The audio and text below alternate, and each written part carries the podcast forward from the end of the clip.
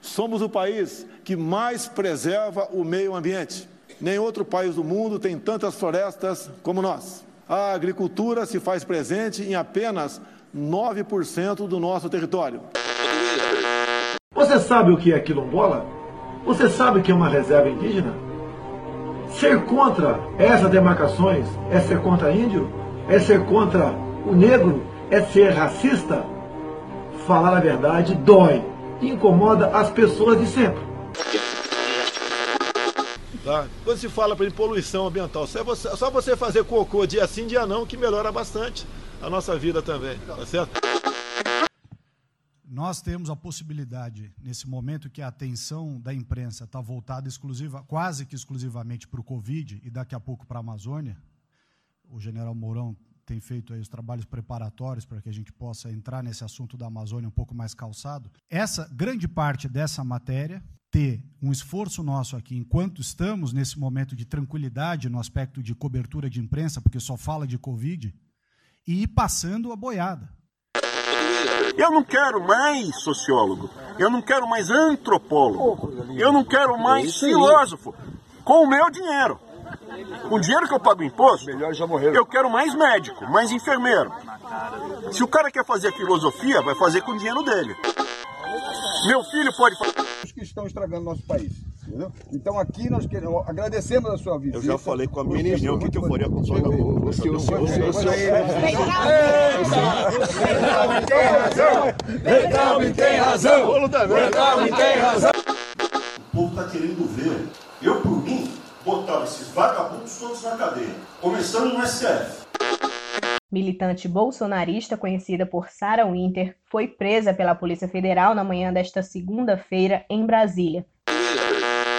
Convidando ele para trocar soco comigo. Juro por Deus, essa é a minha vontade. Eu queria trocar soco com esse filho da puta desse arrombado. Infelizmente não posso, mas eu queria. Miolho de pote? Miolho de pod? Ah, é miolo de pod. Miolo de pod, melhor podcast. Pode ou pode? Pode ou não pode? Mas pode mesmo? Miolo de pod podcast que chama. Miolo de pod. Ave Maria, só fala água. Tu trabalha na Cagés, é? Arriégua, é só miolo de pod.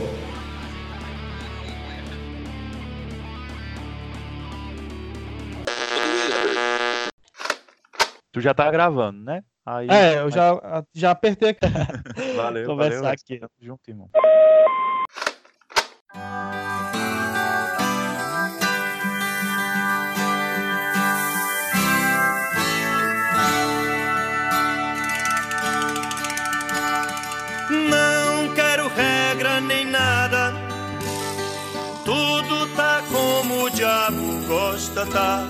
Já tenho este peso que me fere as costas e não vou eu mesmo atar minha mão. Já tenho este peso que me fere as costas e não vou eu mesmo atar minha mão. O que transforma o velho no novo, bendito fruto do povo será. E a única forma que pode ser norma é nenhuma regra ter, é nunca fazer nada que o mestre mandar, sempre desobedecer, nunca reverenciar. É, nunca é isso aí, estamos começando mais um Miolo de Pod, o episódio 9 do podcast de comunismo gaiato, miolos militantes e rolês aleatórios críticos com Wesley Pinheiro, professor da Universidade Federal de Mato Grosso, doutorando em política social pela UNB, cearense, morando no Rio Grande do Norte. A gente vai conversar hoje com um cara que é um companheiro mesmo. Eu, inclusive, é muito engraçado que eu estava pensando é, sobre a pauta e como ele poderia ter estado em várias pautas desses episódios, né? No episódio sobre otimismo em tempos de barbárie, ele poderia ter estado. O episódio que eu convidei a primeira vez foi sobre solidariedade de classe, e a gente vai falar também um pouco sobre esse trabalho. E também poderia ter estado aqui com, falando sobre análise de conjuntura com o Ailton Lopes e o mascote do PCB. E que hoje a gente tem muita coisa para conversar, então, como ele está atuando aí, realizando muitas coisas, a gente pode falar aqui com um cara que é, leva radicalmente a frase endurecer sem perder a ternura.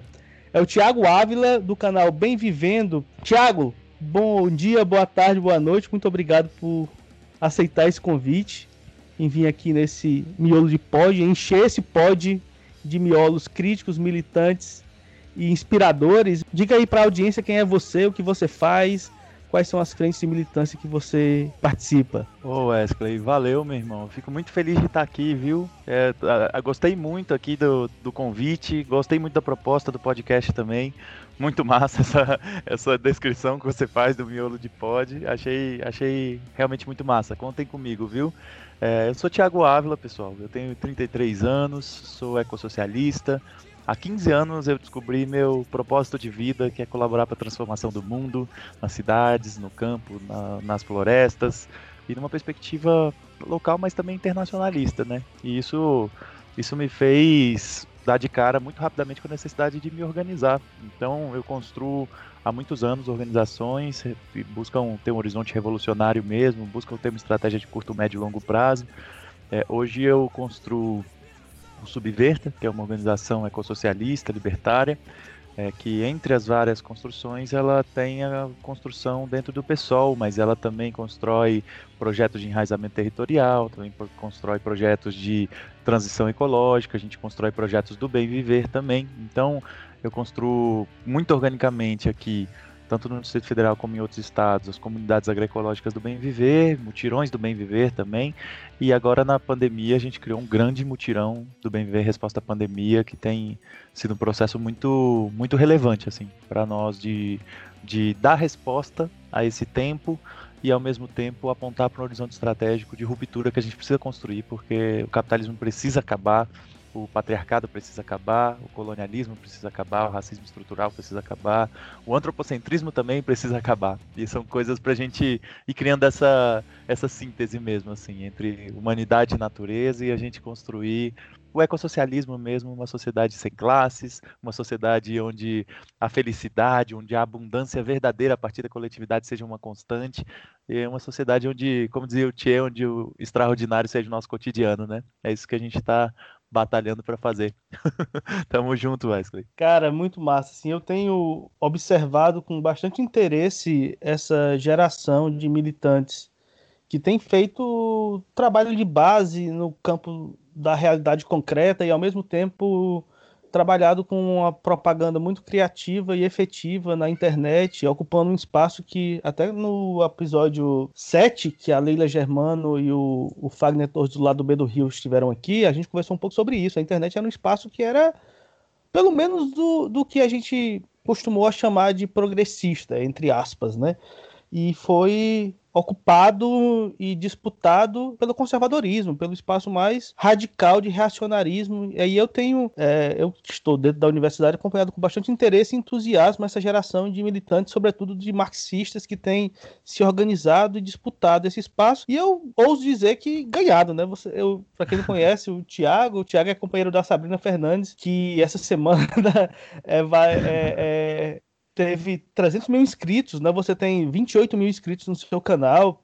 Queria que você falasse um pouco sobre esse seu trabalho também de debate nas redes sociais e e no, YouTube. Como é que você se organiza e como é que você pensa também essa forma de, de inclusão de, de debate de forma tão pedagógica e didática? Porque eu acho que a sua forma de debate é uma forma também que, que destoa um pouco da cultura da internet. Aí depois eu até quero falar um pouco sobre essa minha percepção, sobre a forma como você faz isso. Massa demais, Wesley. Bom, eu até, eu até, quando eu vou me apresentar, eu nunca falo da minha atuação de rede, porque no fim das contas ela, ela é uma atuação que não veio do, do, meu, do meu planejamento estratégico individual, pessoal, assim. Isso é uma coisa que vem a pedidos mesmo, assim, porque a gente eu busco construir muito os processos e os trabalhos de formiguinha. Só que as pessoas há muitos anos vinham me alertando sobre a importância de trazer isso para a web também, né? Então eu fazia vídeos esporádicos, assim, fazia vídeos muito para a gente trazer coesão para o nosso processo orgânico militante também, E aí a Sabrina vem com uma capacidade de, de diálogo, de disputa, de um, de um senso comum da internet, de disputa, como você falou, com conservadorismo e tal, que botou isso em outro patamar. Assim. A Sabrina realmente colocou um caminho ali, né, para as pessoas caminharem junto também.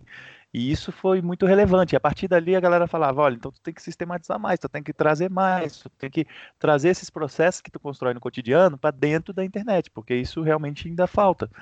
E eu ficava com uma, um problema dificílimo ali de gerenciamento de tempo para conciliar as duas coisas, sabe, Wesley? Então, no fim das contas, eu sempre falava, pô, eu faço quando dá tempo. O problema é que numa militância para derrotar o maior, o mais destrutivo, é, o mais perigoso sistema que a humanidade já inventou, que é o capitalismo em pleno século XXI, com desastre ambiental planetário, com hipervigilância, com tudo que está acontecendo, nunca sobra tempo.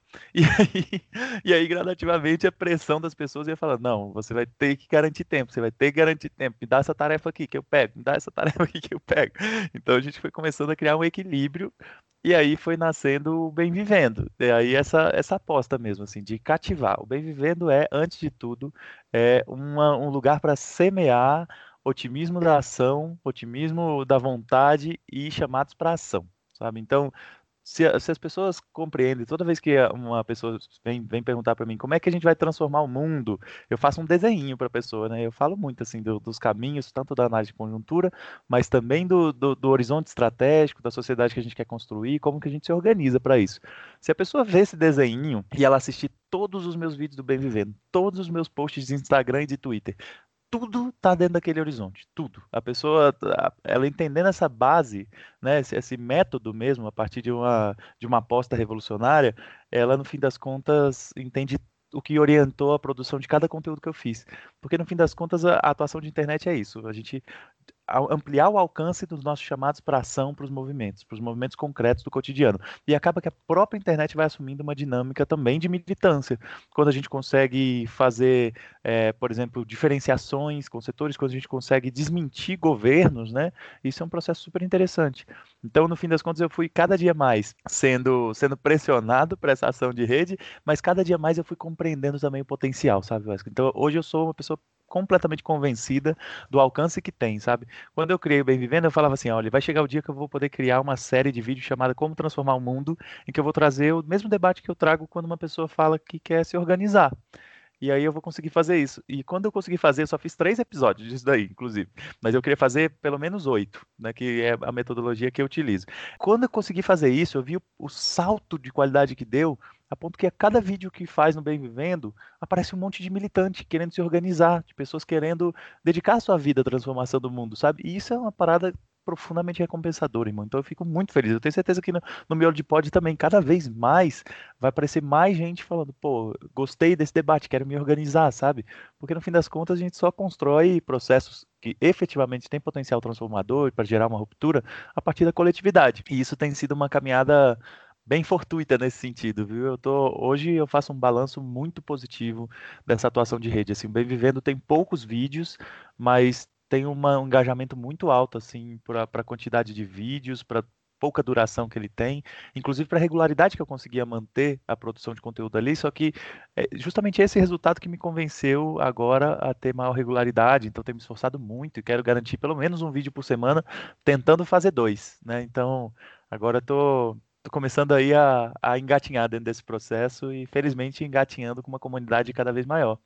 Tamo junto, meu irmão. Fiquei, fiquei empolgado e feliz, assim. É, que massa. É muito bom te ouvir, porque, inclusive, eu tava pensando sobre isso, que como esse podcast também é um reencontro com um espaço que eu acreditava muito na época de estudante. Eu fazia muita iniciativa, eu fui edu arte educador né, na periferia de Fortaleza, e depois que eu entrei na universidade, a universidade vai tomando a gente, né? E aí vem a militância sindical, e vem um monte de outras frentes de militância, você vai perdendo um pouco a capacidade de diálogo e de pensar comunicação. E aqui no Miolo de Pod a gente está numa cruzada durante todos esses episódios para pensar comunicação popular, educação popular e consciência e solidariedade de classe como, como elementos de unidade para formação de uma nova hegemonia, né? de uma hegemonia que seja de fato da, da nossa classe. E falando um pouco sobre essa, sobre essa atuação, cara, é uma coisa que, que eu acho interessante, ao mesmo tempo que eu é, sou muito entusiasmado com essa geração de militantes marxistas que estão na,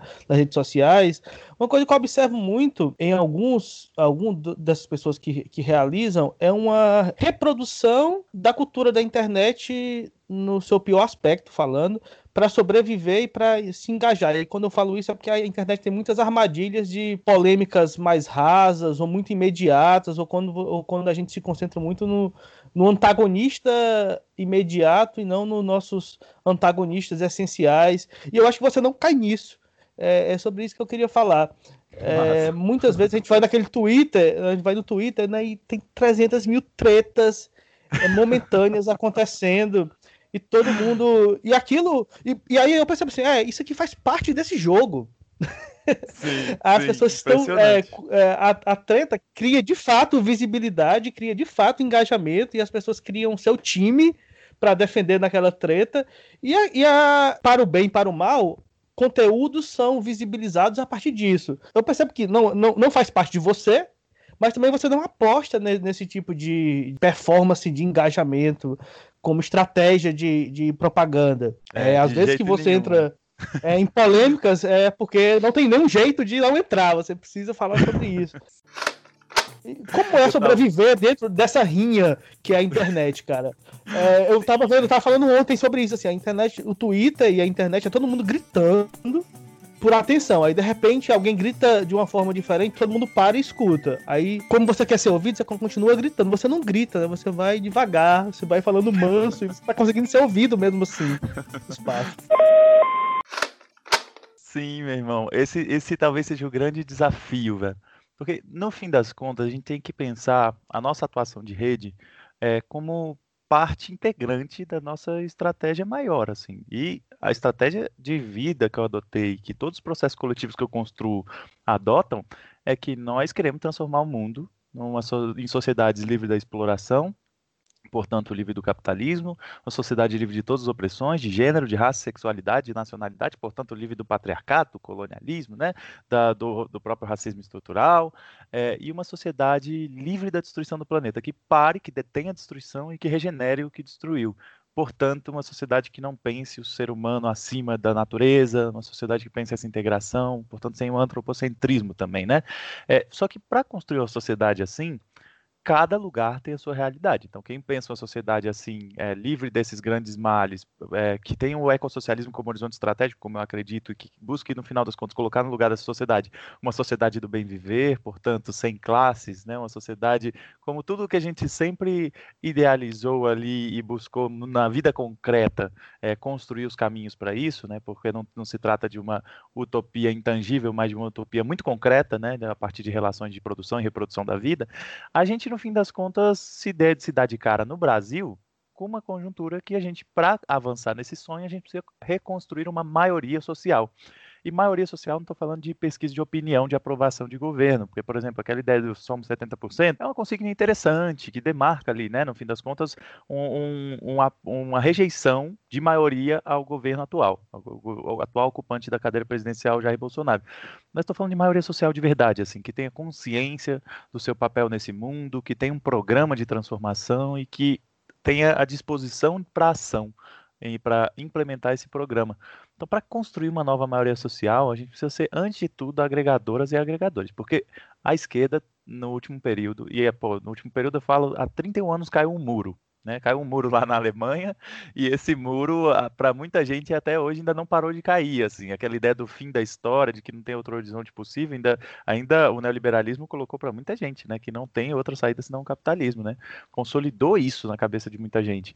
E a forma das pessoas dizerem que, que não, que outros mundos são possíveis, né, que outros horizontes, outros modelos de sociedade são possíveis, às vezes não são o caminho que trazem a maior credibilidade para a esquerda. E a esquerda no Brasil, ela perdeu muita credibilidade, perdeu muita confiança das pessoas fruto de um processo bastante contraditório, né, que são os governos progressistas que fazem conciliação, que no fim das contas têm práticas, seja de modelo de desenvolvimento, seja de relação com o agronegócio, com as mineradoras, com empreiteiras, com todos os processos ali, é, com, com centrões parlamentares também, que coloca em xeque mesmo, assim. Fala, pô, vocês estão falando que o sonho está vivo, mas o sonho é isso aí? O sonho é uma variante da mesma coisa, né? Uma ideia social, mas também liberal, né? Então, isso, isso tirou muita credibilidade das pessoas que sonham um processo de ruptura. Além de toda a falsificação histórica do anticomunismo, que ele existe muito pesadamente, né? Então, toda vez que eu me vejo conversando com as pessoas, eu fico pensando, eu quero mobilizar essas pessoas para se disporem a ter uma experiência concreta no horizonte de transformação, seja na cidade, no campo, na floresta, onde quer que ela esteja. Se ela se dispuser a isso, a partir da prática, ela vai compreender o que a gente está querendo dizer. Né? Porque, e, e, a gente vai conseguir compreender cada vez mais a realidade concreta daquela pessoa e daquela comunidade que ela está, porque isso é uma troca mesmo. A síntese de um programa revolucionário, ela se dá a quente, ela não se dá é, meramente tretando ali, ela se dá a partir de uma escutativa mesmo, a gente ouvindo as pessoas. Então, no fim das contas, toda vez que eu converso com alguém, eu penso assim, essa pessoa pode se tornar uma militante revolucionária no futuro. Então, eu não quero combater ela, sabe? Eu não quero destruir ela, eu quero, no fim das contas, trazer problematizações, trazer questões que aí sim possam levar para uma vontade, para uma abertura, para um diálogo genuíno. O que eu vejo, Wesker, que você falou, é isso mesmo, assim, é uma lógica de briga de torcida, onde a galera está se matando, isso serve pouco para gerar síntese, isso serve pouco para trazer credibilidade das pessoas, para as pessoas admirarem as nossas práticas, principalmente, mais do que o nosso discurso, mais as nossas práticas, e isso serve muito a essas grandes corporações que trabalham com a ideia da engenharia de permanência, que lucram com a permanência, a partir, porque Sim. pensa, o usuário da rede social, ele não é o cliente, ele é o produto vendido ali, né? Ah, ele é produto vendido para empresas a partir da publicidade direcionada, né? Então, no fim das contas, quanto mais as pessoas permanecerem ali, mais aquelas grandes corporações estão lucrando, e a gente permanece numa ideia de disputa. Toda vez que eu penso a minha participação nas redes sociais é chamar a pessoa para a partir dali sair dali. Sabe? A partir da rede social, se engajar num processo concreto. É, então, no fim das contas, eu, eu, o meu índice de polêmica, eu estava falando isso muito com companheiros, companheiros que, que, que, participam de várias polêmicas, e isso às vezes tem um papel funcional no sentido do crescimento, a depender de, de como se faz e tal, mas também gera muita estigmatização, muitos problemas. O meu índice de polêmica na internet, Wesley, é de 0 a 0.8, assim, polêmica simultânea, sabe? então, então eu, eu meio que entro numa polêmica, mas muito rapidamente eu quero apontar para algo pela positiva. Então, eu, no máximo eu uso isso daí como ponte para um outro debate, sabe? É, porque no fim das contas, eu normalmente quando você, você entra numa polêmica, isso eu falo, eu fazia muito treinamento, e, e, querendo ou não, por mais toda, toda a rejeição que eu sempre tive à participação de rede social e a própria publicidade mesmo, eu, eu fui publicitário, né? Numa vida passada minha aí de 15 anos atrás, eu era publicitário. E aí eu, eu domino muito essas questões de neuromarketing, como funciona as sinapses do cérebro para gerar convencimento, todas essas coisas. E eu fazia treinamento na eleição 2018, por exemplo, para as banquinhas pela democracia, de como as pessoas poderiam fazer esse diálogo e essa escutativa para gerar reflexões, gerar vínculo, relação de confiança, para reverter um voto, mas principalmente para mobilizar as pessoas para a luta de uma vida, sabe? É, é, meio que o, oposto que o Steve Bannon tentava fazer, a gente tentava fazer à esquerda, no sentido de que compreender que as pessoas só tomam decisões a partir de, de relações e emoções.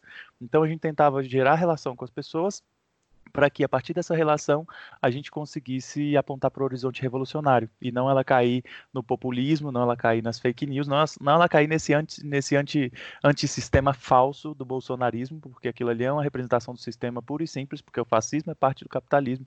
É, o fascismo é uma é uma, uma mão dura do capitalismo em tempos de crise, né? Então aquilo ali é mais sistêmico do que qualquer outra coisa. Só que ele ainda se coloca como antissistêmico. Então, cara, a gente sempre, sempre fazia esse diálogo assim, olha, a gente precisa, quando a gente está dialogando com alguém, num círculo social, por exemplo, a gente precisa pensar pontos de convergência, né? Então, qual é o primeiro ponto de convergência? Uma pessoa vinha falar comigo na banquinha, assim, é, a gente estava conversando sobre, sobre a sociedade que ela quer construir, sabe, Wesley? E aí a pessoa falava assim, ah, mas bandido bom é bandido morto. E quando a pessoa falou isso, é, ela já se colocou ali de um lado do senso comum que é muito difícil, né? Que é um processo de longo prazo para reversão. A forma de você de você lidar com aquela pessoa é, não é você repetindo outra frase de efeito, só que do nosso campo. A forma é você gerar reflexões e que ela passe a te respeitar. Então, uma coisa. E a primeira convergência possível, assim. Qual é a convergência possível com alguém que fala que bandido bom é bandido morto? Normalmente, gente, na, na, raiva, a gente pensa: nenhuma. Eu não concordo em nada com essa pessoa, eu não tenho nada que conversar com ela. E realmente, sobre esse tema, a gente tem muita diferença. Então, o que eu falava para a pessoa era assim: quando ela falava, bandido bom é bandido morto, Thiago. Eu falava. Cara, esse debate de segurança pública é realmente muito importante, né? Principalmente porque a gente pensa, né, numa sociedade tão desigual, poxa, como seria melhor se a gente tivesse mais acesso à educação, mais acesso à cultura, que tivesse mais oportunidade para as pessoas, para que isso gerasse menos criminalidade também, né? Pô, quantos, quantos teatros tem na quebrada mais próxima do teu bairro, sabe? Quantos cinemas, é, quantas áreas de esporte, de lazer, como é que tá a escola da galera e tal.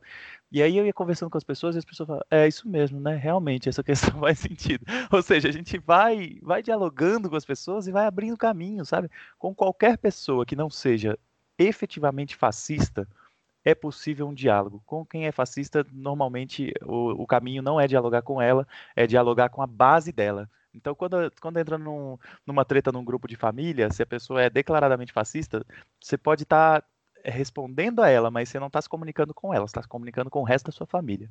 Então, isso é uma coisa muito relevante. E por isso que a minha comunicação, cara, é sempre, sempre, sempre na manhã. Tem vezes que eu falo assim, nós temos que construir a maior, a mais enraizada e a mais ousada revolta popular que o Brasil já viu. Eu estou falando isso na manhã, porque, porque no fim das contas, isso é uma tarefa bonita, isso é uma tarefa importante. A gente quer que as pessoas se sintam estimuladas a ela, e não com medo dela, sabe? Então é bem por aí que eu, que eu atuo, sabe? É, fiz o, o, a categoria aqui do podcast Comunismo Gaiato. Acho que eu vou adotar o comunismo manhoso também. como tática de propaganda. Esse comunismo gaiato é muito massa, meu irmão. Eu, eu ri demais quando você falou aqui. Cara, assim, é, eu, eu venho de formação leninista e fico muito empolgado com, com esses processos de, de construção que como eu coloquei antes, né, me parece que são unidade mesmo entre, entre uma construção prática de realizações de novas formas de possibilidade emancipatórias de vida e de construção efetiva de uma organização revolucionária mais profunda a médio e longo prazo, que não quebram essas duas coisas e que pensam a unidade mesmo entre comunicação, educação popular, solidariedade de classe e consciência de classe. Eu queria que você falasse um pouco sobre sobre o ecossocialismo e sobre o bem viver. E aí eu vou, já vou começar com uma provocação, se essa ideia de bem viver essa, essa, é uma pergunta que você já ouviu muitas vezes e você vai saber responder muito tranquilamente. Mas se essa ideia de bem viver não é uma ideia muito abstrata e romântica e até anacrônica do ponto de vista da, das diversas leituras que ela carrega. Bom, quando você falou do leninismo, a começar, eu admiro muito Lenin. Lenin foi fundamental para a minha organização política, para minha formação política.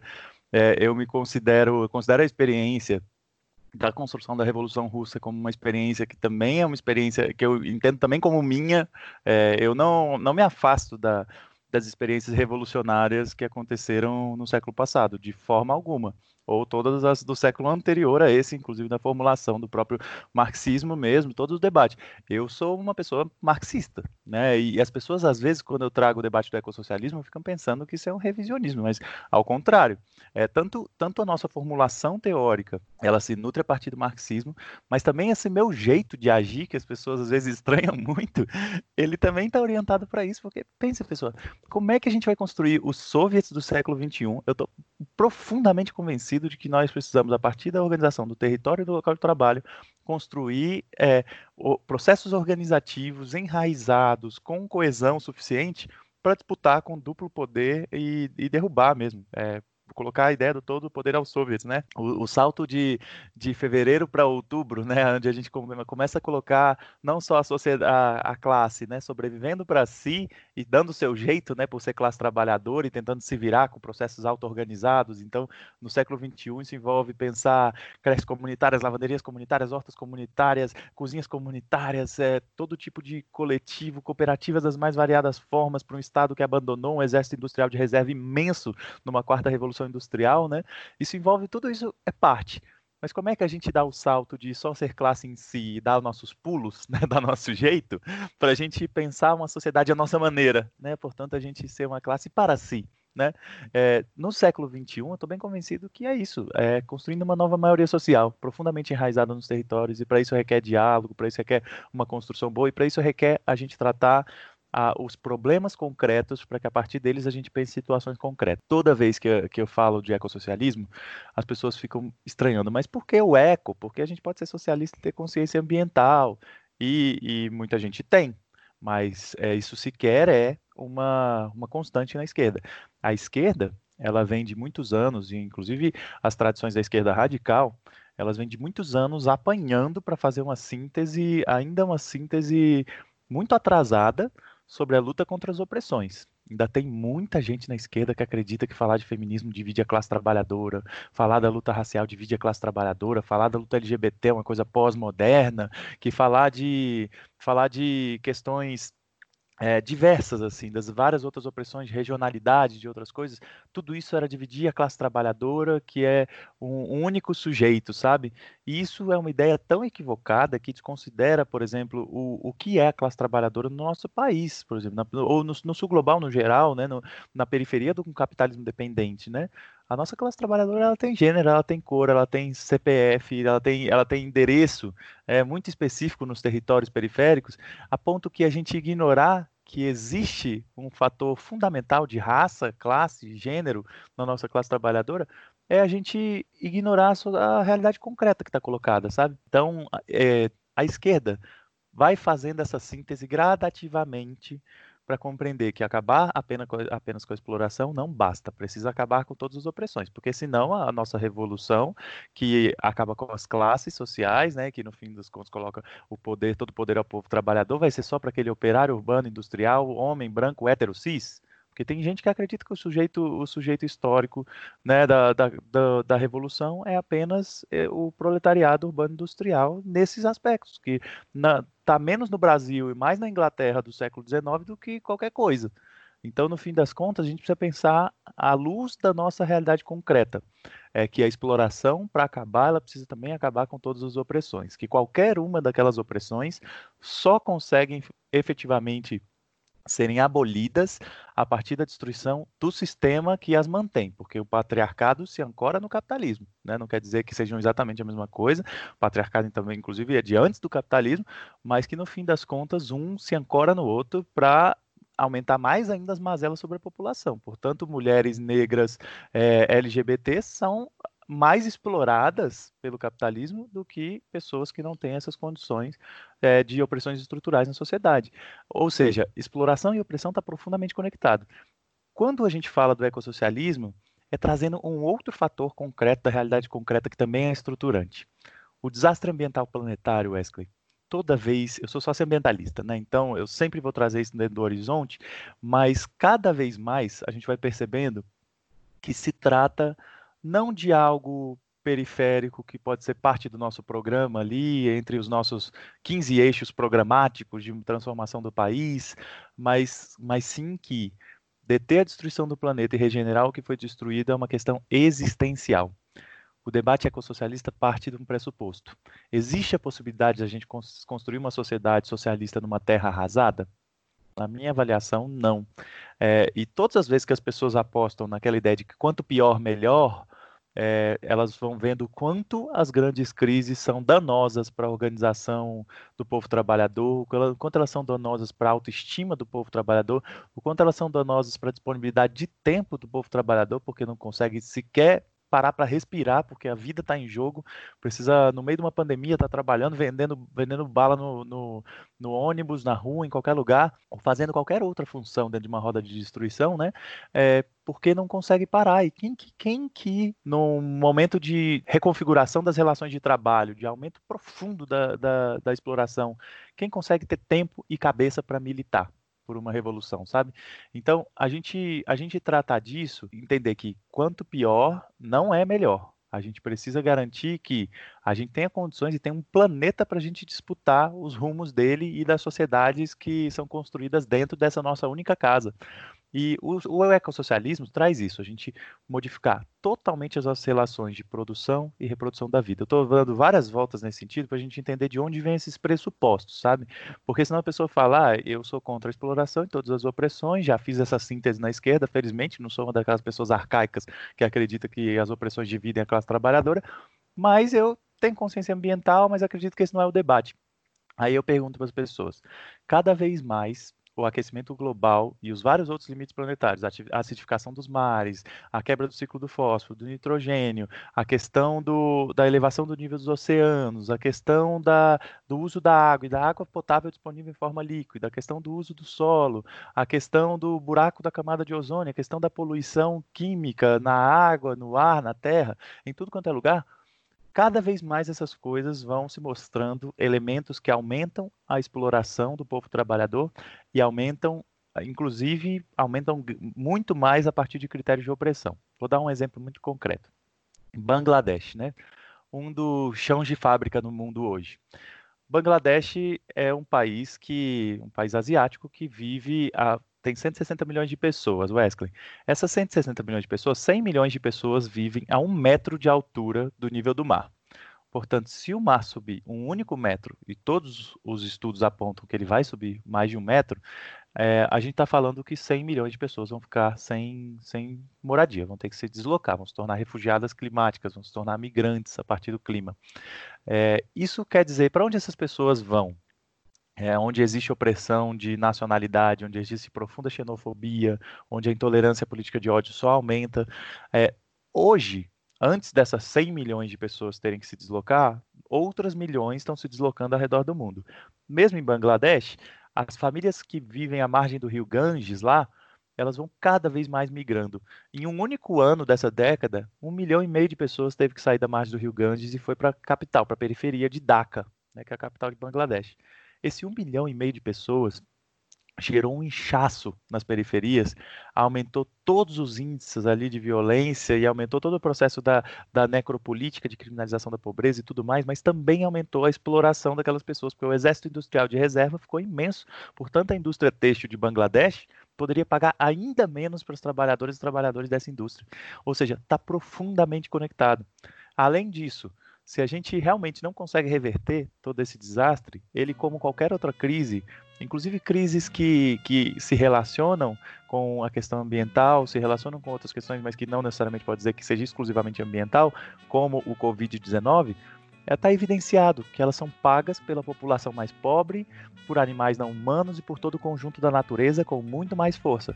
Os ricos, os super ricos, os 0,01%, eles têm os planos deles de escapar do desastre ambiental planetário. São as suas bolhas ali de sociedade perfeita, os seus bunkers, seus simulacros de natureza, seus simulacros de sociedade perfeita ali, dentro ou fora da Terra, inclusive, né? Cada vez mais as pessoas vão apostando nesse, nesse plano B aí dos super ricos, né? Que no fim das contas destrói os biomas. É, esse caminho ele nunca vai atender as maiorias sociais, nunca vai atender ao restante da natureza. A gente vê, por exemplo, Wes, que é uma coisa que me deixou estarrecido, um jornal falando que é, em São Paulo uma startup teve uma ideia genial que pode mudar o futuro do planeta no sentido alimentar, que é plantar nos galpões de São Paulo com técnicas hidropônicas é, e nanorobôs de, de última geração, as condições perfeitas para a reprodução ali, para a produção alimentar que no fim das contas ia resolver o problema da fome. Aí eu pergunto para essas pessoas: quem vai resolver o problema da captura de carbono que as árvores fazem? Quem vai resolver o problema da evapotranspiração que gera chuvas na, em todos os lugares? Quem vai resolver o problema de toda a biodiversidade que está sendo destruída ali a partir da eliminação das florestas? Ou seja, o capitalismo tem um plano estéreo, é um plano de ele se refugia, ele preserva o, o para o 0,01% os seus caminhos e para a população é a morte, é a barbárie. Então, quando a gente fala do ecossocialismo, a gente fala de pensar radicalmente todas as formas de produção e reprodução da vida. E manter o eco, o, o, o prefixo eco no socialismo, é uma demarcação importante sobre toda a ideia desenvolvimentista, sobre toda pessoa que acredita que desenvolver as, as forças produtivas é prioritário ao invés de pensar a que essas forças produtivas estão servindo. Então, por exemplo, acreditar que o agronegócio é um motor da nossa economia que ele precisa seguir é um equívoco imenso. Acreditar que a gente precisa ficar seguindo produzindo carros é, da forma que a gente produz carros individuais, movidos a combustíveis fósseis, é algo relevante, é, a partir de uma lógica desenvolvimentista muito equivocada essas coisas sempre voltam para nós. Acreditar que a gente precisa tirar todo o petróleo do pré-sal, queimar, para que 10% dele vá para educação e 10% para a saúde, ignora todas as externalidades que o desastre ambiental planetário gera, que são muito maiores que os danos, é, que, que o custo, por exemplo, para esses 10% de saúde e 10% de educação. Então, no fim das contas, a gente está falando de uma ameaça existencial que obriga a gente a criar uma nova relação com a natureza. Nunca mais submeter o ecossistema ao sistema, mas mudar a lógica. O ecossistema pautar a nossa relação social. Esse som é sobre a ciência da persistência versus a preguiça e a descrença. Paciência é a sapiência do espírito. Viver no presente é a base, a chave para seguir bem na viagem. Evita desgaste desnecessário durante o no planeta. Esse som é sobre o processo. Cara, eu tenho muito acordo com, com a sua leitura. Eu não sei nem se é uma divergência, mas a minha única questão com, a, com o debate do ecossocialismo é que, para mim, o debate precisa ser um pressuposto ético-político tático e estratégico do comunismo. Se o comunismo, se o que se chama de comunismo não é ecossocialista, ele não é comunismo. É esse o pressuposto que eu compreendo como, como comunista. Né? Para mim, a, a sociabilidade comunista ele, ela será a expressão radical de uma sociabilidade regida pelo valor de uso daquilo que se produz e reproduz coletivamente como sociabilidade. E aí, valor de uso não é só matar a fome, é pensar o todo, inclusive pensar a unidade entre ser humano e natureza a partir do trabalho ontológico. Eu sou lucachiano. Exatamente. Então, como, no, no... como tese que eu estou tentando escrever é, é, a unidade, exploração, opressão, a partir da, do entendimento da ontologia do ser social. E pensar como unidade, não como relação, nem como conexão. Ou você pensa isso como unidade, a unidade do ser humano com a natureza, a unidade entre os processos de criação, de desumanização da própria humanidade, ou você não está pensando num processo mais amplo de sociabilidade. E aí, sobre o bem viver, eu também compreendo que a expressão de, um, de uma sociabilidade criada a partir de uma teoria social do materialismo histórico dialético pressupõe também a relação entre universal, particular e singular. Então, a convivência entre experiências que foram construídas ao longo da história da humanidade, que, que contém nelas princípios é, emancipatórios e que não necessariamente vão ser superadas a partir de uma universalização de uma lógica, mas de uma convivência entre diversas formas de, de processos emancipatórios, é um elemento fundamental. Se isso não acontece, isso não é expressão radical do materialismo histórico dialético enquanto sociabilidade. Mas aí, para voltar para ti, uma outra provocação. Pensando tudo isso e pensando, por exemplo, nos povos originários, na, na, na, construção dos povos indígenas enquanto processos de resistência e de princípios emancipatórios, ao mesmo tempo, se a gente não constrói uma dimensão estratégica que pressuponha uma organização coletiva de desenvolvimento das forças produtivas, essa construção também vai ser sufocada pelo capital. E aí eu estou pensando, por exemplo, em Mato Grosso, onde nós temos é, é, várias comunidades indígenas que, mesmo construindo um processo de resistência na sua, na sua sociabilidade cotidiana, serão sufocados pelo capital porque o veneno está vindo pelo avião, está vindo pelos lençóis freáticos, está vindo por todos os lados. Ainda que, ela, que elas consigam resistir em seus territórios, ainda que elas criem sociabilidade diferente em seus territórios, aquilo será sufocado pelo capital porque simplesmente o capital vai destruir o planeta, como você muito bem colocou. Sim, isso, é, isso é muito importante, Wesley. E, e, isso que você coloca é um fator fundamental, assim. É possível a gente construir uma sociedade ecossocialista num pequeno nicho, é num pequeno, num pequeno local ali? Não. O ecossocialismo cada vez mais traz a ideia de que é necessário construir um processo de transformação em escala global. E isso pode parecer, pode parecer algo utópico, ou megalomaníaco, ou desconectado da realidade, mas toda vez que a gente para para fazer análise estratégica, a estratégia não precisa e não deve ser a partir da nossa força atual portanto, eu, eu, eu, facilito ao longo da vida muitos planejamentos estratégicos de organização, né? Dediquei boa parte da minha vida a aprofundar os estudos sobre isso. É, e aí, toda vez, o maior equívoco das organizações políticas era pensar assim: vamos, vamos fazer nossa estratégia, beleza. É, então a gente tem nosso, nosso programa máximo, nossas coisas lá, mas, mas a gente é isso aqui, né? Nós somos esses militantes aqui no sindicato, no movimento estudantil, é, e alguns militantes ali no movimento popular, ali no partido, né? É, essa, esse é o nosso potencial agora. A gente consegue é, coordenar melhor as nossas tarefas entre si, dialogar um pouquinho mais e esticar um pouquinho mais os nossos braços? É isso, isso que as pessoas chamam de planejamento estratégico equivocado em organizações. Assim, as pessoas pensam a partir da força atual o que, que elas podem melhorar e, portanto, qual a estratégia. Isso é um equívoco muito grande, porque a gente isso coloca para as pessoas uma, uma lógica conformista de que a gente já é o que a gente precisa ser e que o que a gente pode ser. E portanto se as coisas são maiores do que o que a gente consegue fazer é uma, um lamento que a gente tem que fazer ao tempo histórico que não permitiu isso. Isso está equivocado. A gente precisa pensar qual é a nossa missão. Portanto aonde a gente precisa chegar e aí não é, o que, que a gente é e até onde a gente consegue esticar nossos braços, mas aonde a gente precisa chegar e, portanto, o que, que a gente precisa ser.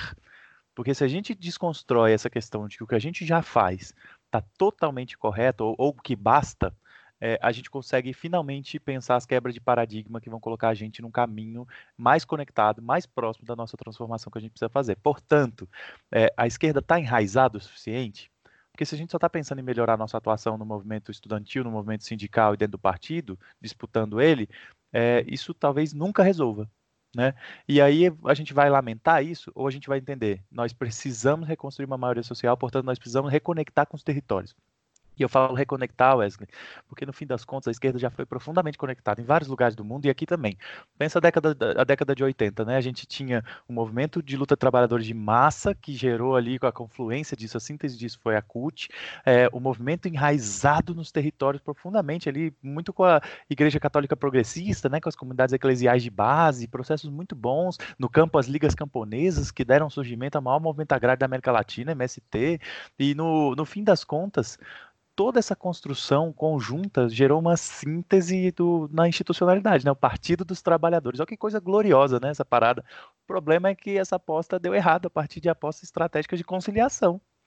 E aí a gente fica numa situação muito difícil, né? E agora, para a gente pensar nossa estratégia, a gente precisa pensar o que, que a gente precisa mudar na nossa estratégia. E daí que entra esse debate. A gente precisa se conectar com os territórios. Então a gente precisa pensar soluções concretas para os problemas concretos, a partir de ideias de serviço social auto-organizado e tudo mais. Então, quando a gente fala que o ecossocialismo está disposto a fazer tarefas que a esquerda tradicional abdicou e tem muita resistência a fazer, isso é muito relevante. E, por exemplo, a esquerda tradicional tem muita resistência a aprender com outras experiências, uma resistência que Marx não tinha. Se a gente pega o livro Marx Selvagem, por exemplo, do Jean Tible, ele fala muito de como Marx se nutria das experiências, se nutria muito dos processos do, do socialismo, da construção socialista, da, da, da, por exemplo, quando a gente fala da própria Comuna de Paris, né, todos os processos, é, mas ele também se nutria das confederações dos Iroques lá nos Estados Unidos, que eram milhares de povos indígenas, milhares de pessoas indígenas de vários povos se reunindo, tocando processos em grandes confederações e assembleias, às vezes de mais de 3 mil pessoas, e tomando decisões de outras formas, por consenso, buscando outros métodos de construção, buscando contemplar todas as individualidades das pessoas ali, um processo impressionante. A gente, a gente vê, por exemplo, processos de, de construção social dentro de territórios indígenas do Brasil que se assemelham bastante com uma sociedade sem classes, que se assemelham bastante com todas as relações que você citou muito bem do que a gente propõe para uma sociedade comunista. É, só que o problema é que o, o, marxismo e a esquerda começou, começou não, né? Sempre, desde sempre tratou como uma forma desconectada mesmo daqueles, daqueles povos, enquanto também sujeitos históricos de transformação. E aí tratava como comunismo primitivo. Isso é uma coisa profundamente ofensiva. Toda vez que eu converso com militantes indígenas nos territórios, eles falam: vocês estão chamando isso aqui de comunismo primitivo, isso aqui é um absurdo. Primitivos são vocês, que destroem tudo, que não conseguem nem pensar como manter a sobrevivência, sabe? Então, é, não se trata da gente, da gente pensar que aquelas experiências são coisas do passado, mas que elas trazem apontamentos para o futuro muito importantes. Quando a gente fala de bem viver, a gente está falando de uma sabedoria ancestral é, de uma busca de bons conviveres ancestrais dos povos latino-americanos, principalmente, mas que também se nutre de outras, outras formulações ali na África, com o Ubuntu, e até na Índia, com o Swadesh, por exemplo. Então, lá em Chiapas, por exemplo, né, os, os povos de lá que hoje constroem a resistência zapatista, né, todo, todo o processo de auto-organização dos territórios e tal, os povos, povos Cuna também, ali do Panamá, é, tem várias formulações que falam de bons conviveres, que a partir do modo de vida em coletividade, em abundância, mas a partir da coletividade, consegue nos trazer para uma sociedade boa, uma sociedade bela. É, o Tecoporã aqui, né, dos povos Guarani também, que estão aqui no Brasil também, entre outros cinco países. A gente está falando, em essência, que o bem viver ele nasceu muito antes do marxismo. Né? Ele, ele, tinha outros nomes, porque são os nomes dos povos originários que deram a ele. Mas a formulação de bons conviveres, ela é anterior ao marxismo, assim como o socialismo é anterior ao marxismo, né? Então a gente, a gente, o marxismo qualificou esses processos, né? É, agora, com relação ao bem viver, ele cada vez mais vai gerando uma síntese, porque no fim das contas é possível uma sociedade do bem viver com classes sociais? Na minha avaliação, não. É possível a existência de uma sociedade do bem viver com exploração, é, com opressão de gênero, por exemplo? Na minha avaliação, também não. É possível é, opressão racial? É possível opressão LGBT? É possível opressão a partir da sua nacionalidade, da sua regionalidade? Na minha avaliação, não. É possível com a destruição e expoliação da natureza? Na minha avaliação, também não. Portanto, bem viver ele é uma síntese profundamente antissistêmica. E o ecossocialismo talvez seja a melhor ponte para fazer esse diálogo, sabe? E daí que a gente coloca é, a, a, nossa sociedade comunista, na minha avaliação, só vai ser alcançada se a gente conseguir vencer de forma estruturante todos esses três principais grandes males: a exploração, todas as opressões e a destruição do planeta. E eu sei que tem muito estigma a partir disso, porque a esquerda tem muita dificuldade de lidar com, por exemplo, com os povos indígenas, de lidar com o povo camponês, de lidar com os territórios, com a população da periferia. Mas é, é necessária essa abertura, é necessário a gente conseguir pensar formas de comunicar, inclusive, a nossa mensagem. É, porque quando a gente fala de ditadura do proletariado, que, que é algo que evidentemente precisa estar no nosso horizonte, mas que as pessoas estigmatizaram muito e deturparam muito que é esse conceito, a gente está falando, no fim das contas, dos, dos bons conviveres serem pautados a partir da coletividade, de grandes decisões tomadas em assembleias populares, em conselhos populares. Isso é uma coisa bonita, isso não é uma coisa feia, estigmatizadora, autoritária. Então, as pessoas têm muita dificuldade de comunicar.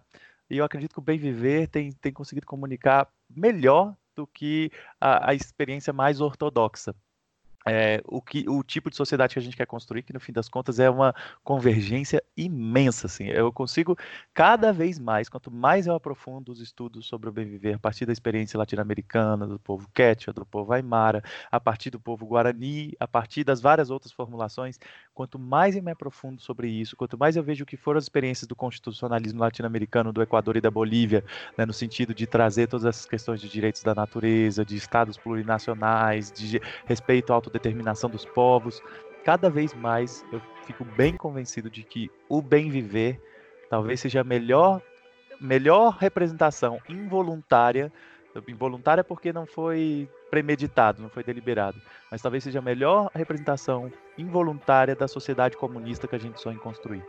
É a partir daí que eu penso essa relação, sabe? Só que isso requer uma desconstrução e uma mudança de praxis na esquerda muito grande para sequer se dar de cara com essa avaliação sem ser a partir de meramente disputas de conceito, sabe? Então isso, isso só se dá quente, só se dá nos territórios. E isso eu tenho tido a felicidade de, ter, de estar, de estar podendo viver. Na Palestina verde, inchadas lutam contra armas. Na Palestina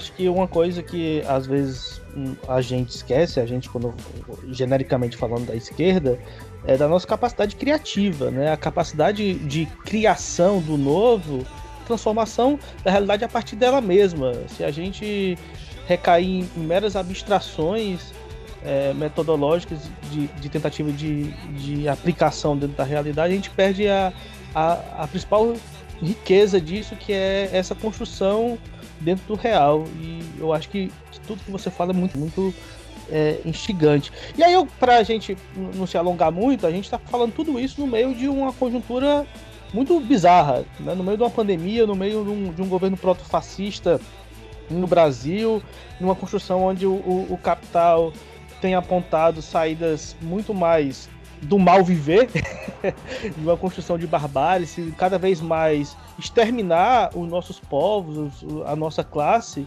Como é que você tem, tem visto é, esse processo de conjuntura nesse junho de 2020, né? nesse novo junho, onde as pessoas estão nas, nas ruas, e aí já tem muita gente falando assim: meu Deus, será que isso é junho de 2013? para começo de conversa, já faço até um parênteses. Estou até escrevendo um texto que o título é, é, Nós não chegamos ao bolsonarismo porque as pessoas foram às ruas em 2013. Porque eu estou muito preocupado favor, né? com, com, é essa análise. Com essa análise rasa é, de junho de 2013, né? Dizer assim, ah, as pessoas foram pra rua e deu merda. Não foi porque as pessoas foram pra rua que deu merda. Tem, isso é muito mais complexo de se analisar. Muito muito preocupante também como, é, como as pessoas têm analisado esse novo momento de levantes populares diante do bolsonarismo. Queria que você falasse um pouco aí rapidamente sobre o que você tem pensado sobre isso. Ô Wesley, isso é muito importante, irmão. Esse debate é, e a começar que eu fiquei cada, cada quanto mais você fala, mais eu fico interessado, viu, na, na pesquisa que, que você está fazendo. tenho certeza que vai ficar muito boa. Depois partilha aí com a gente, irmão, que, que realmente acredito que vai ser bem relevante aí para os desafios que a gente está vivendo.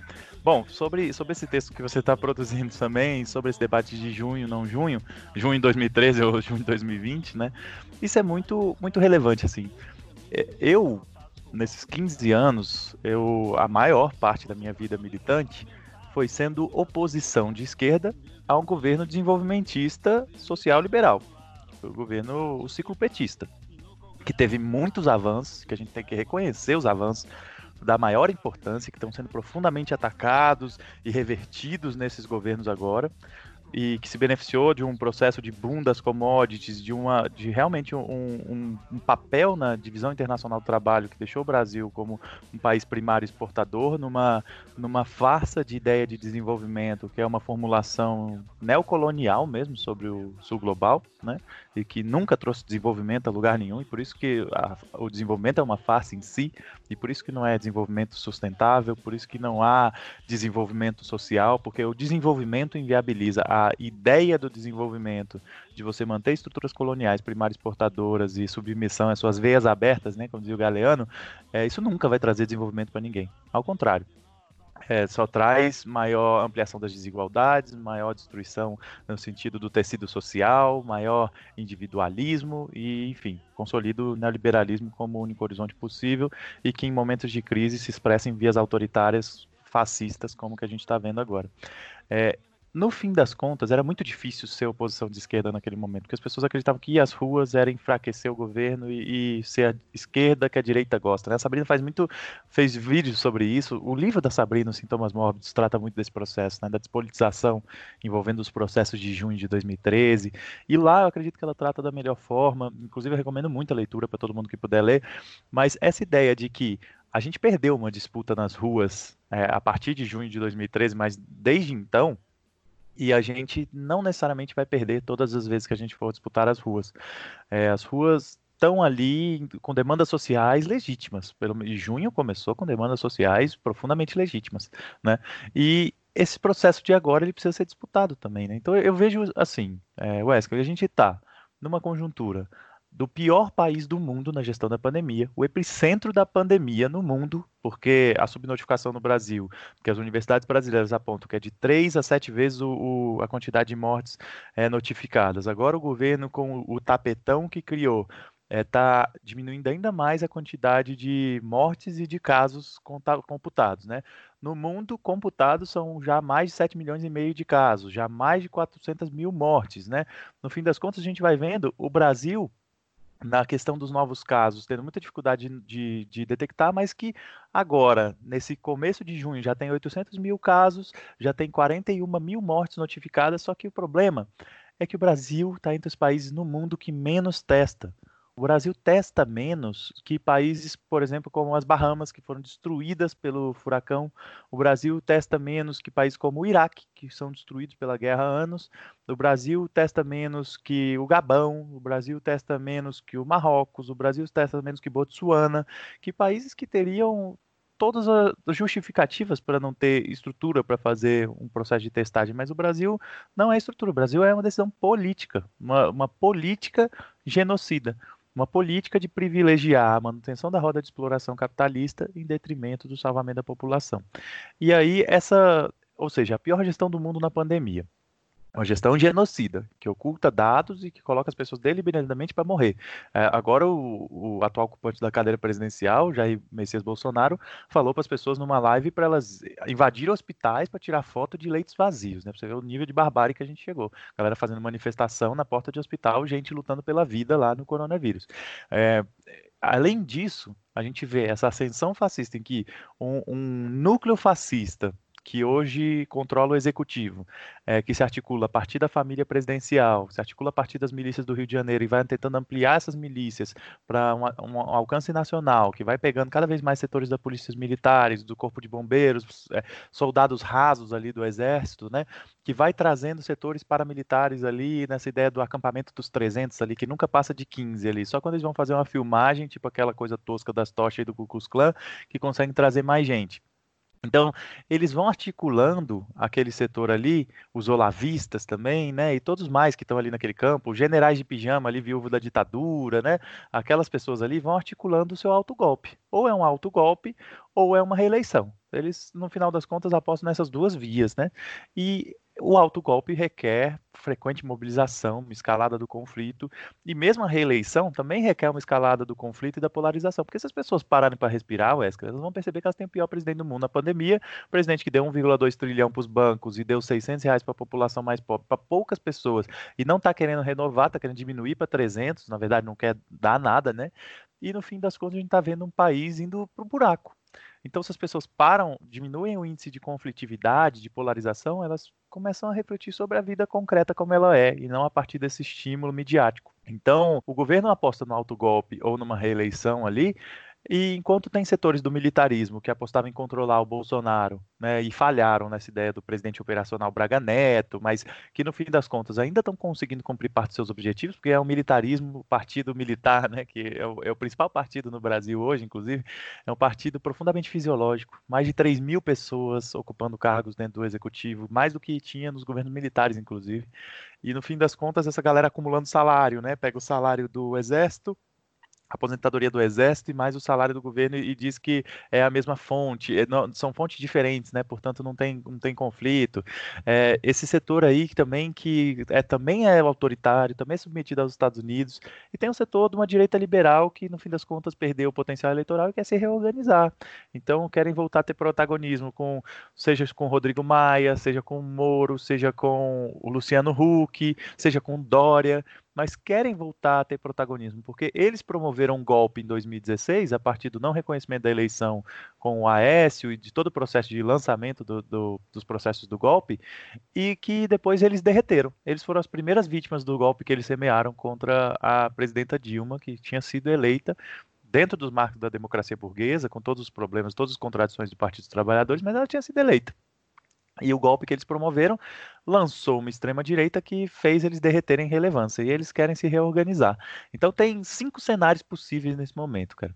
A gente vê a possibilidade do fascismo consolidar seu autogolpe, e aí a gente está falando da pior, da pior, da pior experiência fascista que a gente já conseguiu imaginar, porque mesmo a, a ideia que a gente via no, no fascismo do século passado, é mesmo a, no fascismo histórico, mesmo a ideia de, de tentar maquiar as coisas, o Jair Bolsonaro não tem.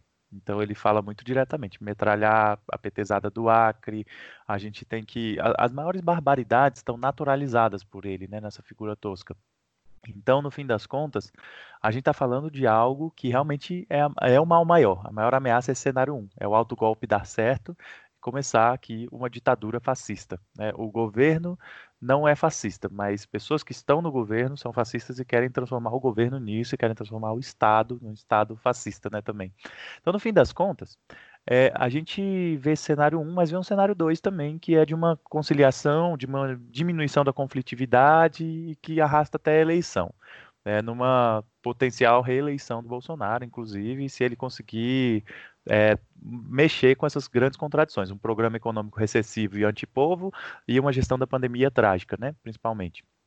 É, só que esse segundo cenário aí de repactuação, ele vai, vai ser difícil fazer, mas que ele já está em andamento. A compra do centrão parlamentar, por exemplo, para do Bolsonaro é um caminho. A compra dos setores da mídia, com a criação do ministério ali, recriação do ministério ali para trazer a família do SBT, né? Vários caminhos apontam isso. E a gente vê outros cenários também. Outro cenário é acontecer um impeachment ou um enquadramento por crime comum no STF que coloque o Mourão é, como presidente, aí o, o fascismo direto perde um pouco de força porque o militarismo ganha muita força. O militarismo em si não é totalmente fascista, mas vários dos generais da reserva são, né? E o Mourão também tem várias das coisas que apontam para o fascismo mais menos radicalizado que o Bolsonaro, mas profundamente autoritário. E além disso, é, tem uma possibilidade também de cassação de chapa. E aí a cassação de chapa tem todo um debate, né? Se, porque se a cassação de chapa é, acontece é, por, por, mecanismos ali jurídicos que foram, foram, usados em cassações de governadores, isso é uma coisa que a Tereza Cruvinel tem, tem levantado muito, pode ser que a interpretação seja, inclusive, de dar a, a vitória eleitoral para o segundo colocado no primeiro turno, que seria o Fernando Haddad, do PT. Isso não tem correlação de força para acontecer, isso não, não aconteceria sem muito conflito no nosso país. Mas também existe a possibilidade de convocação de novas eleições. E numa convocação de novas eleições, quem está melhor posicionado, posicionada hoje é a direita liberal né, para essa ideia da sua frente ampla antifascista, né, que de antifascista tem pouco, de, até de porque justamente porque não é anticapitalista, né, porque mantém o neoliberalismo, mantém o programa do Paulo Guedes, né, que é a radicalização da ponte, ponte para o futuro do golpe que eles semearam em 2016. É, no fim das contas, essa, esse cenário ele ainda mantém a direita liberal, né? Agora, tem um quinto cenário, né? A gente falou de, de quatro cenários: de um alto golpe, de manutenção, a repactuação do bolsonarismo com a, a, direita, de um, de um impeachment ou crime comum que coloca o Moro, ou de novas eleições que coloca a direita liberal, né? Ou então até de um processo de eleição indireta no parlamento que coloca o Rodrigo Maia na presidência. Mas um, o quinto cenário, único que interessa aos povos, é de um ascenso de luta de massas para que essas saídas institucionais ou se manifestem sejam temporárias, ou no fim das contas nem se manifestem, seja, um caminho já de convocação de novas eleições, ou então que no fim das contas a gente consiga processos realmente de politização tão grande que obriguem a gente a repensar processos é, constituintes, algo assim. Agora, só se faz só se pede na esquerda da Assembleia Constituinte num processo de ascenso de luta de massa, senão a gente está falando para recriar uma Constituição muito pior do que a que a gente já tem. Né? Então, esse quinto cenário de um levante popular, de um ascenso da luta de massas, é o único que pode evitar o neoliberalismo como horizonte e é o único que, no fim das contas, tem possibilidade de enterrar o fascismo de vez. É, então a gente precisa construir esse quinto cenário, né? Por isso que a gente precisa construir uma, a maior revolta que o Brasil já viu e transformar essa revolta numa revolução, com programa, com estratégia, com mobilização social, com enraizamento, né? É um pouco do desafio que a gente está vivendo, irmão. Isso é uma tarefa e tanto, mas por isso que a gente precisa combinar todas as formas de luta. E isso não é só com manifestação, não. Manifestação tem todas as contradições do Covid, tem que ser tomados por todos os protocolos de segurança com relação a isso, tem que ter cautela, mas também não dá para deixar de ir. Agora, tem outras formas para além da manifestação, que é a construção social enraizada nos territórios, que é a conexão e a construção conjunta entre cidade, campo floresta, que são as várias outras formas de luta, que é a combinação de redes, que é combinar todo tipo de ação de serviço social auto-organizado que gere que esteja conectado a uma estratégia com consciência de classe. Ou seja, a, a nossa forma de transformar o mundo ela precisa estar integrada e a manifestação é parte disso, mas a manifestação é parte de uma estratégia que é urgente. Então, onde quer que as pessoas estejam pensando em dedicar sua energia, dediquem, porque esse é o momento chave. A grande batalha do nosso tempo chegou e a gente precisa lutar ela da melhor forma, com todas as armas que a gente puder e realmente dando o nosso melhor, porque o que está em jogo é a sobrevivência não só nossa enquanto pessoas no Brasil, mas também do mundo, também do próprio planeta Terra mesmo, assim. Então, é uma ameaça existencial esse momento que a gente vive e requer esforços excepcionais da nossa parte, assim. As pessoas não precisam ter medo, sabe, Wesley? A gente cada pessoa tem um poder imenso dentro de si, sabe? É, dentro da nossa construção, enquanto ser humano aqui, a gente tem boa parte das mesmas coisas que as grandes pessoas que construíram processos históricos tinham, sabe? Dentro de cada pessoa tem a mesma capacidade de construir algo como a Rosa Luxemburgo fez, ou algo como Ernesto Guevara de la Serna fez, sabe? Ou algo como Karl Marx fez. A gente, nós somos sujeitos, sujeitos capazes de transformar a história, sabe? Capazes de formular, capazes de construir. Agora, a gente tem um poder imenso dentro de si, só que ele só se manifesta a partir da coletividade. Então isso a gente precisa fazer. Então se organizem, vamos embora construir esse outro horizonte possível e vamos dar nosso melhor aí. A gente tem esse potencial, mas requer muito trabalho e esse trabalho coletivo ele fica melhor. é isso aí, a vida pede coragem. É, eu acho que chegamos num momento que não dá mais para amortecer ou remediar as tensões. É, é muito curioso como as pessoas falam de uma suposta polarização como se ela fosse uma novidade numa sociedade onde nós temos uma minoria que explora e oprime e uma grande, imensa maioria que é explorada e oprimida. E isso é o, o essencial da nossa polarização. E a, quando as pessoas vão às ruas, ou quando as pessoas estão insatisfeitas com essa forma de vida, inclusive os, os, os sujeitos da nossa classe que são conservadores, que reproduzem é, uma lógica de opressão, que estão insatisfeitos com esse momento, é tarefa nossa estar disputando esse processo por, um, por, uma construção de outra sociabilidade. O que me incomoda com o debate de junho de 2013, e aí eu entendo que, que e também concordo que junho de 2013 possibilitou, da forma como ele foi, possibilitou uma construção de atores sociais que aprofundaram o conservadorismo no Brasil, mas o que eu acho que, que, que é a grande preocupação que a gente tem que ter, além de pensar o que junho de 2013 nos trouxe, é o que nos levou a junho de 2013 da forma que foi, porque as pessoas foram às ruas no início daqueles levantes por pautas concretas, por estarem satisfeitos com a forma de, de organização como estávamos é, vivendo. Né? Então existiam condições concretas que estavam levando as pessoas à insatisfação e que nós, e aí de, de novo, levando à esquerda de forma genérica, não tivemos condições de disputar aquilo por um projeto de sociedade mais radical que vá à raiz dessas coisas e que agora precisamos fazer.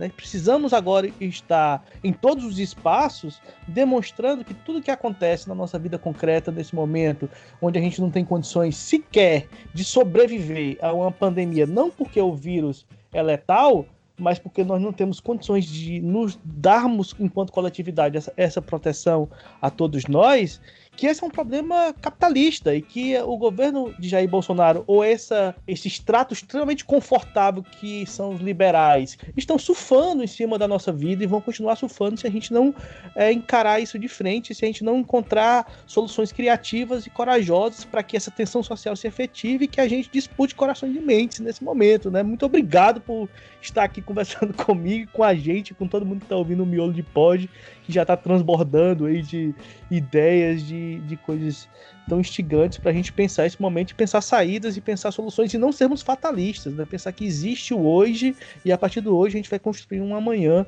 para a humanidade e que esse amanhã não vai ser capitalista não, vai ser uma outra forma de sociabilidade que não vai mais ter condições de tolerar essa forma de opressão e exploração que a gente vem vivenciando.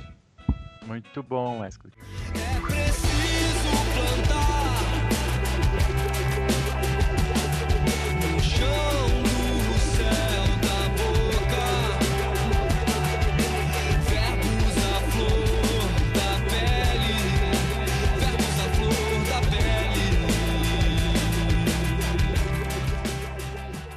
Pois, pra gente encerrar aqui, já que o pod tá transbordando é, de miolos aqui, que você falasse onde é, onde é que a gente te encontra. É, esse, esse onde é que a gente te encontra, é, que você dê a sua palavra final, fale aí do, do, dos espaços onde você tem debatido, fale do mutirão, do bem viver, para as pessoas conhecerem. E muito obrigado por estar aqui comigo. Espero mais vezes é, conversar contigo. Fiquei até brincando agora nas redes sociais de que a hashtag para a Sabrina aí para o Roda Viva provavelmente não vai dar certo. Suspeito que a nossa querida Vera Magalhães não goste muito desse debate, mas a hashtag pro Thiago Ávila vir no miolo de pódio funcionou. É, espero que a Sabrina venha também. Eu tô numa fila imensa. É uma fila boa, quer dizer que muita gente está interessada no debate, mas uma fila aí para que a Sabrina também esteja aqui no Miolo de Pod no futuro. Esse espaço está sempre aberto. Conversaria com você por mais horas e horas e a gente vai continuar dialogando aí em outros canais, com certeza. Muito obrigado por estar aqui, cara. Muito massa, Wesley. Valeu demais, meu irmão. É que papelão que aquela pessoa do Roda Viva cumpriu, né? Mas é a vida, parte da vida, né? A disputa ela vai se dando das mais variadas formas, né? Das, das mais escancaradas às mais sutis, né? E a gente vai, vai seguindo semeando. Eu fiquei muito feliz de participar do Miolo de Pod, eu dou muito valor para esse esforço que você está fazendo e cada vez mais vai gerando uma comunidade em torno disso, né? É, para os meus esforços nesse momento estão dedicados a majoritariamente quatro coisas. A primeira coisa é a disputa das ruas, porque isso requer muita responsabilidade no sentido da segurança, isso requer muita responsabilidade no sentido da, do diálogo político, diálogo com as pessoas que se faz. É, disputar as ruas com um aparato repressivo e com uma uma formação da, das forças de repressão na lógica contra-insurgente anticomunista, como é a da formação das polícias no Brasil, é algo que requer bastante reflexão para que a gente não tenha incidentes que nos façam arrepender muito, assim, né, e que não seja, seja pego desprevenido. Então, eu tenho dedicado muita energia a juntar pessoas e preparar pessoas para os desafios que a gente vai enfrentar aí na frente. Isso vai, vai demandar muita responsabilidade, muita coragem também, mas principalmente muita preparação. Né? Então, isso tenho dedicado muita energia a isso, mas é, isso é uma coisa circunstancial, assim, que embora fizesse com baixa intensidade anteriormente, mas agora está mais intenso.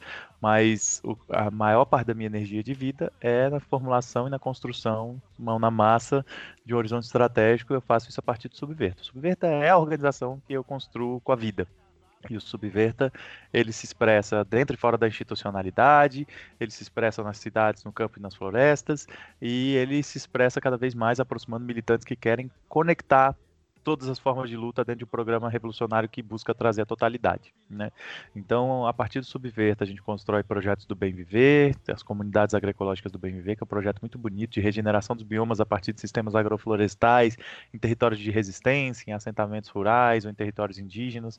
A gente tem comunidades agroecológicas que a gente faz mutirões mensais junto com as famílias agricultoras ou as famílias indígenas. Esses mutirões é, criam ali uma agrofloresta e a manutenção daquilo, o manejo, num planejamento agroecológico vira alimentos semanais, numa cesta de alimentos para as pessoas que participam desse processo, que contribuem com esse processo também, inclusive financeiramente. É, e dali a gente gera todo um excedente que viram doações e tal. Então, as comunidades agroecológicas do Bem Viver é um processo maravilhoso de você mudar a sua forma de se relacionar com o que você come é, e saber que está edificando ali um caminho ecossocialista para a relação campo e cidade. Mas além disso, é, a gente constrói o mutirão do BMV Resposta à Pandemia, que aí é um esforço muito bonito, que a gente fez uma vaquinha nacional, que já arrecadou mais de 250 mil reais, só que se a gente não arrecadar mais, o projeto vai ter que ser paralisado, infelizmente, porque nós temos 5.570 municípios no Brasil, com 212 milhões de pessoas e um estado que virou as costas a elas e abriu os caminhos para os bancos. Então, a gente reverter isso é muito difícil, a gente vai fazendo com a melhor forma, quem puder faz uma doação lá no mutirão. O Instagram do mutirão é arroba Sociedade do Bem Viver, o Instagram do Subverter é arroba Subvertamos, o meu Instagram é arroba Thiago Ávila Brasil, com TH, o Twitter ia ser Thiago Ávila Brasil, mas não cabia, virou Thiago Ávila BR. Além disso, eu construo o canal Bem Vivendo é, no YouTube, que é uma forma de trazer esses nossos sonhos. Agora, só para terminar, o Mutirão do Bem Viver essa aposta que com uma, uma arrecadação financeira nacional, uma vaquinha, a gente compra alimentos agroecológicos de famílias agricultoras no campo e territórios indígenas que estão resistindo esses alimentos são juntados com outras doações cotidianas que a gente capta nas cidades, a partir de equipe voluntária também, formiguinhas ali do cotidiano. E essas doações são levadas para territórios de resistência, locais, ocupações urbanas e rurais, territórios nas, no, nos biomas também de povos indígenas, quilombolas, outros povos comunidades tradicionais, locais de organização de população em situação de rua e essas doações são levadas, mas parte desses recursos são guardados para as, hortas comunitárias e para as cozinhas comunitárias, que é uma forma depois de a gente promover soberania alimentar a partir do próprio território. Então, é um, é um projeto muito, muito bonito e eu recomendo muito quem quiser colar, quem quiser fazer parte. O processo de engajamento, ele, numa, numa militância revolucionária, ele vai se dando gradativamente, né? Então é, é legal a pessoa somar em projetos, participar, conviver um pouco, e a partir daí a pessoa vai percebendo que os valores que aquelas pessoas estão cultivando são valores bons, que as relações sociais são construídas ali são positivas, sabe? São, são algo que agrega, que ali se constrói mesmo é uma prefiguração do mundo que a gente quer botar no lugar desse, né? Então, eu recomendo demais que todo mundo venha fazer parte, venha construir. Nós precisamos muito de cada um e cada um de vocês. E vamos embora, galera. Vamos transformar esse mundo. E valeu, valeu demais, Wesley, valeu demais ao Miolo de Pod. Eu tenho certeza que esse trabalho vai muito longe. E contem comigo, nós estamos juntos. É isso aí, gente. Vamos prestar muito atenção em quem está realizando coisas, né? em quem está subvertendo a ordem e o cotidiano. Prestar muita, é muito importante que a gente preste atenção em quem está disputando as direções de sindicatos, centros acadêmicos, os diretórios centrais de estudantes, ou as direções de todos os instrumentos de luta, isso é muito fundamental, mas é tão fundamental que a gente passe a perceber onde, além disso, existe o cotidiano de realização de ações concretas a partir de situações concretas num horizonte Wesley, revolucionário. Sobre isso, sobre isso, desculpa até te interromper, que eu acho é, o que você falou é fundamental, assim, não se trata de esvaziar os locais onde a gente já constrói. A construção de um outro Sim. modelo de educação é fundamental, a luta a partir do trabalho na, nas organizações sindicais e todas as formas de organização de, de, do precariado, né, de todo, todo uma massa de trabalhadores informais que já passou de 30 milhões, é, e também a construção a partir das nossas instâncias partidárias, a partir dos nossos movimentos, das nossas organizações, tudo isso é fundamental. E isso você ressaltar é muito importante, porque às vezes as pessoas acreditam que todo esse esforço tem que ser esvaziado, e não se trata disso, é combinação e é, e é realmente amplificar Sim, as energias para mais longe. Né? É uma unidade, é, o que não dá mais é para a gente também permanecer naqueles atos de três ou quatro pessoas onde a gente está acostumado agora a, a, tirar uma foto da nossa da bandeira da nossa organização em plano muito pequeno para não demonstrar que tem pouca gente, filmar o nosso militante fazendo uma fala no, no microfone e depois colocar nas redes sociais. A gente precisa fazer isso, que é o que a gente tem para fazer, mas a gente tem muito mais a fazer. A gente tem muita coisa para construir e é muito bom te ouvir, Thiago. Assim, é o, o, o miolo de pod vai ficando por aqui. O pod está cheio. Você pode ouvir esse podcast no Spotify, Deezer, Google Podcast, Apple Podcast. Pode encontrar a gente como Miolo de Pod no Instagram, pode me encontrar como Wesley Pinheiro no Twitter, ou o Twitter do Miolo de Pod, que eu também criei um agora, para você não ficar me ouvindo falar no Twitter só de Fortaleza Esporte Clube e, da minha filha Elis, além de outras coisas. Então você pode me encontrar também bom. em outras redes sociais aí. Muito obrigado pela audiência, muito obrigado, Thiago. Que a gente se encontre nas ruas, nas redes. Desobedeça o presidente, lavem as mãos, usem máscaras e vamos construir um mundo novo, porque esse pódio está cheio, a frente é ampla, a paciência é curta e a gente precisa construir um, algo diferente. Tchau, obrigado. Valeu.